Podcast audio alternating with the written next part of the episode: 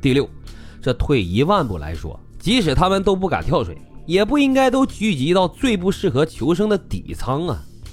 台湾家属就怀疑这是游客被歹徒用武力驱赶到了底舱之后，全部被杀害，或者是被杀之后又把这尸体扔到底舱了。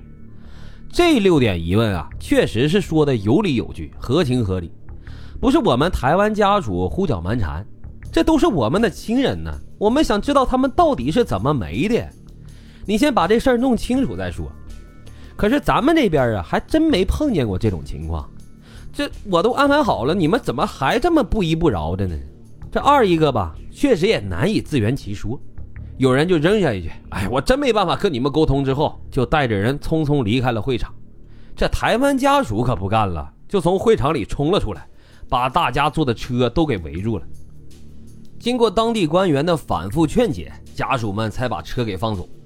台湾的记者呢，能干嘛呢？回去就是一顿的宣传。具体内容吧，咱们这里呀也不方便透露了。这件事啊已经处理到这儿，架起来了。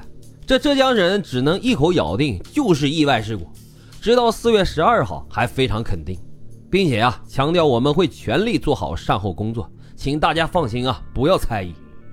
这事后证明，浙江的这种做法是非常错误的，让台湾记者就抓住了把柄，导致了这整个事件几乎都不可收拾了。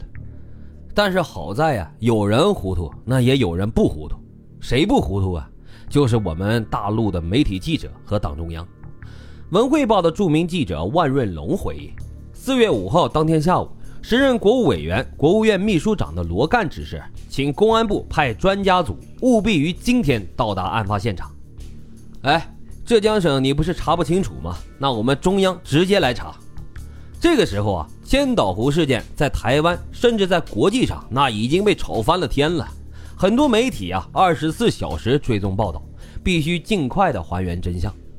公安部呢，组成了包括三名法医专家、一名痕迹专家、一名照相专家在内的专家组，斟酌再三，把指挥权交给了陈世贤。经常听案件的朋友们对这个名字那肯定是如雷贯耳啊。那可是咱们国家八大高级刑侦专家之一，号称公安部八虎的陈世贤呀。这位陈世贤呢，是咱们国家法医领域的泰山北斗级别的选手。接到命令之后，他马上就召集了人员出发。在九十年代，咱们国家当时的经济呢还不算发达，公安部的财力也很有限，没有自己的包机，当时只能坐民航。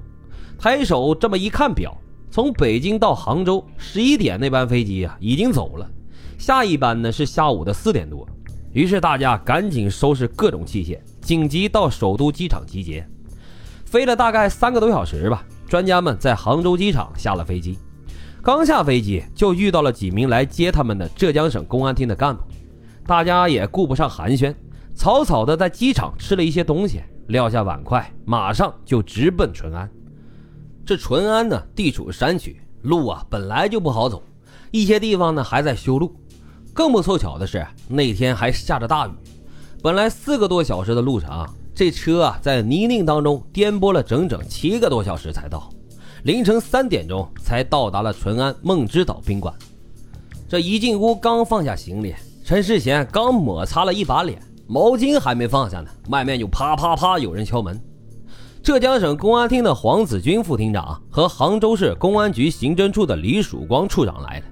这火烧眉毛的事儿，仨人都是老警察了，也别客套了，直奔主题吧。他们介绍说，浙江省公安厅的法医已经做出了初步检查，认为死因啊，他确实是被火烧死的，并且没有外力伤害的痕迹。大部分法医呢，倾向是意外。可能这些人呢，一起到底仓进行什么活动呢？然后呢，突然意外的失火，结果啊，一个都没跑出来。有些法医呢，也认为这是刑事案件，也许是这群台湾人和什么人有仇，被报复性的杀害，比如说台湾的黑社会火拼啊之类的。甚至还有着公安人员怀疑，这没准啊是台湾特务搞破坏呢，故意杀害自己人来栽赃我们，就是为了达到某种政治目的。最后，陈世贤被告知，今天早上九点。这不都凌晨三点多了吗？今天早上九点，台湾家属就要举行葬礼了，然后尸体就会被火化。这可是我们浙江省政府花了九牛二虎之力才争取来的时间呢，这个时间可不能改呀！如果这尸体被运回了台湾，他们胡说八道怎么办呢？不知道会闹出多大的政治事件。陈世贤抬手这么一看表，现在留给我们验尸的时间只有六个小时了，谁也不能睡觉了。他马上就召集了全体人员，做了明确的分工，要求个人必须完成自己的任务。咱们就这点人，一个萝卜一个坑，这把自个儿的事啊都干好了。一切布置妥当之后，再一看表，这已经凌晨四点了。这说话天都快亮了，还有五个小时。二话不说，陈世贤他们就赶紧往淳安殡仪馆赶。赶到的时候都已经快五点了，只剩四个小时了。短短四个小时的时间，不可能把这三十二具尸体全都解剖一遍的。根据之前的尸检记录，陈世贤选择了五具具有典型性和有疑问的尸体，一共是三男两女，同行的法医分别行动。这些尸体啊，死前都被严重的灼烧过，半身焦糊，可以说是惨不忍睹。再加上淳安殡仪馆设施落后，从工厂车间转移过来的尸体没有很好的保存设备，尸体腐烂的很严重，都烂了。整个停尸房那都是一股浓重的尸臭味这一般人你还真受不了这个。面对这种场面，这陈世贤倒是没什么，毕竟他经历的太多了，一辈子啊就是跟尸体打交道，什么样的没见过呀？连口罩都没戴，戴上手套，拿起刀就往里面冲。可是这个时候，突然觉得胸口发闷，天旋地转，差点啊一个踉跄摔到了地上，拿刀的手也不住的颤抖了起来。